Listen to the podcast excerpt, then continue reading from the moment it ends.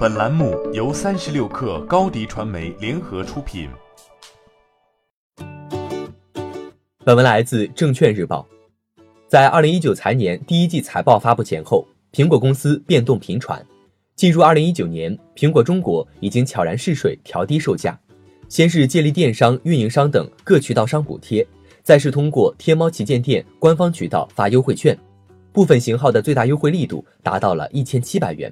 并且，苹果官方也在开展一系列的换购和分期策略。此前的苹果在定价上对各个渠道都是强控制，此番在第三方零售平台的降价被普遍认为是苹果受益渠道降价的销售策略，而这意味着苹果试图把品牌拉到轻奢层面这件事基本失败了。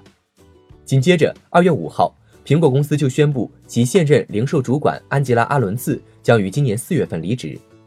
安吉拉·阿伦茨是2014年被苹果从英国奢侈品牌博百利的 CEO 位置上挖过来的。他的入主被看作是苹果试图进一步拥抱时尚圈，以轻奢乃至奢侈品的方式拉高自己品牌调性。这个战略最直观的影响就是苹果产品的价格逐渐走高，并最终非常直接地体现在了产品销量上。而市场调研机构 Canalys 指出。新一代 iPhone 的超高端定价策略是苹果总体出货量大幅下滑的主要原因。事实证明，降价果然是一剂猛药。据媒体报道，苹果在中国降价二十天后，iPhone 的销量已经增近八成。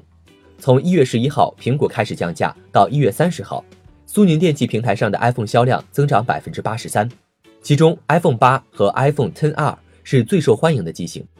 而天猫数据显示。自一月十三号 iPhone 在天猫启动降价以来，截至一月二十九号，iPhone 销量提升了百分之七十六。有分析认为，苹果手机销量之所以会实现如此快速增长，根本原因还是在于苹果手机降价力度够大。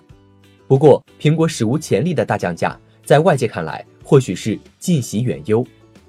有分析指出，一方面，苹果打破了曾经构筑的价格体系，对于一贯追求较高利润率的苹果公司而言。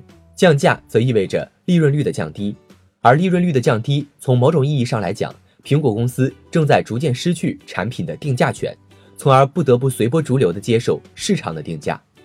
另一方面，一向以保值著称的苹果居然降价了，这对于用户的忠诚度无疑是一种打击。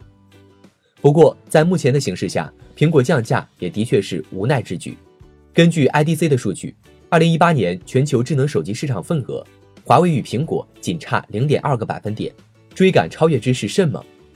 分析师贾默认为，苹果需要重新审视 iPhone 的中国策略，尤其是急需针对国内高端用户在购买行为上的变化，来采取更加切合当地消费者的走向市场方式，从而增强苹果手机继续高端化的认同感。中国市场对于苹果所有产品线战略地位将会愈加重要，这是无法逆转的趋势。欢迎添加小课微信，微信 ID 是 s u p e r 三六 k 二 super 三十六课，加入我们的课友群，一起交流成长吧。